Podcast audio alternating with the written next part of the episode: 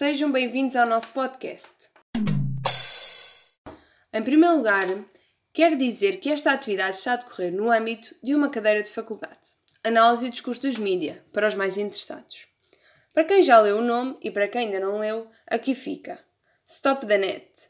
É o nome deste podcast que vos vai informar dos perigos da internet, tais como cyberbullying, exposição de conteúdos inapropriados, etc. Vai ensinar como estar mais seguro ao usá-la e, mais importante ainda, nos dias de hoje, saber desligar-nos dela. Os elementos presentes nesta atividade sou eu, Margarida, a narradora, entrevistadora ou condutora da conversa, como queiram.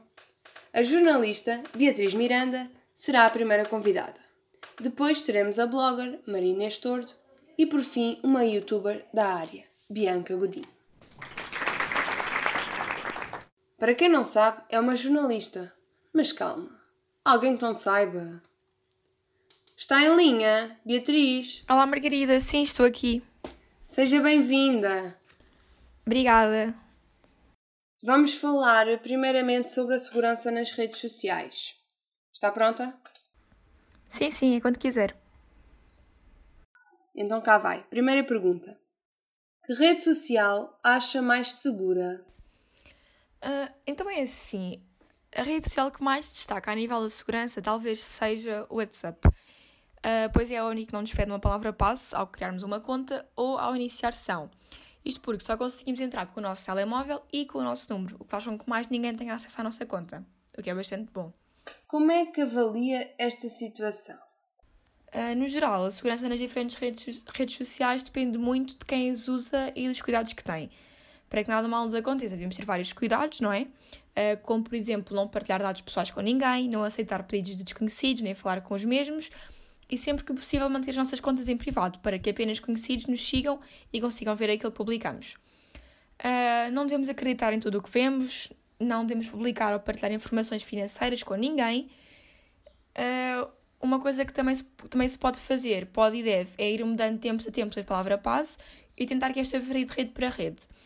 Não devemos deixar a sessão iniciada em computadores ou outros aparelhos usados por outras pessoas, etc. Muito bem, Beatriz.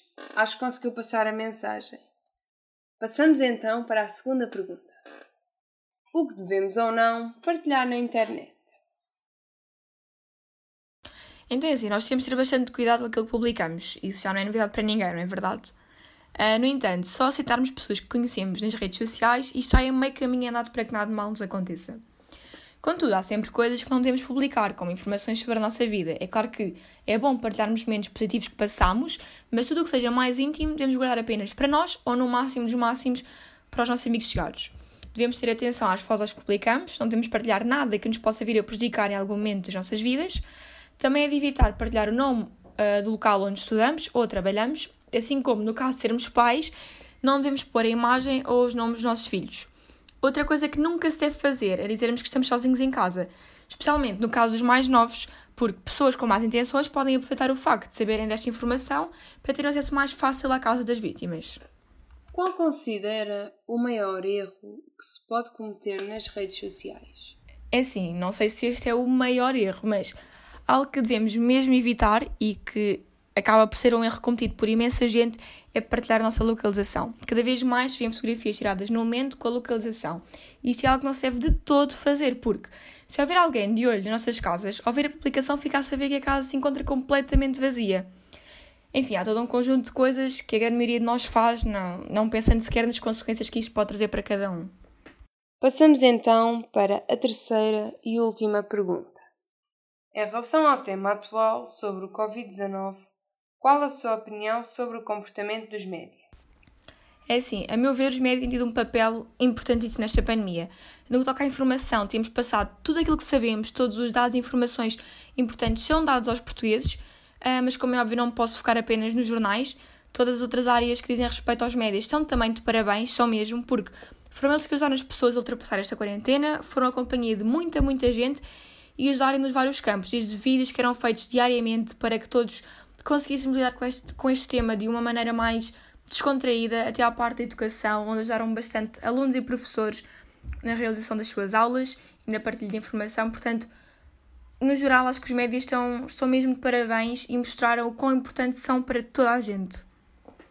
Muito obrigada pela sua opinião e pela partilha deste testemunho.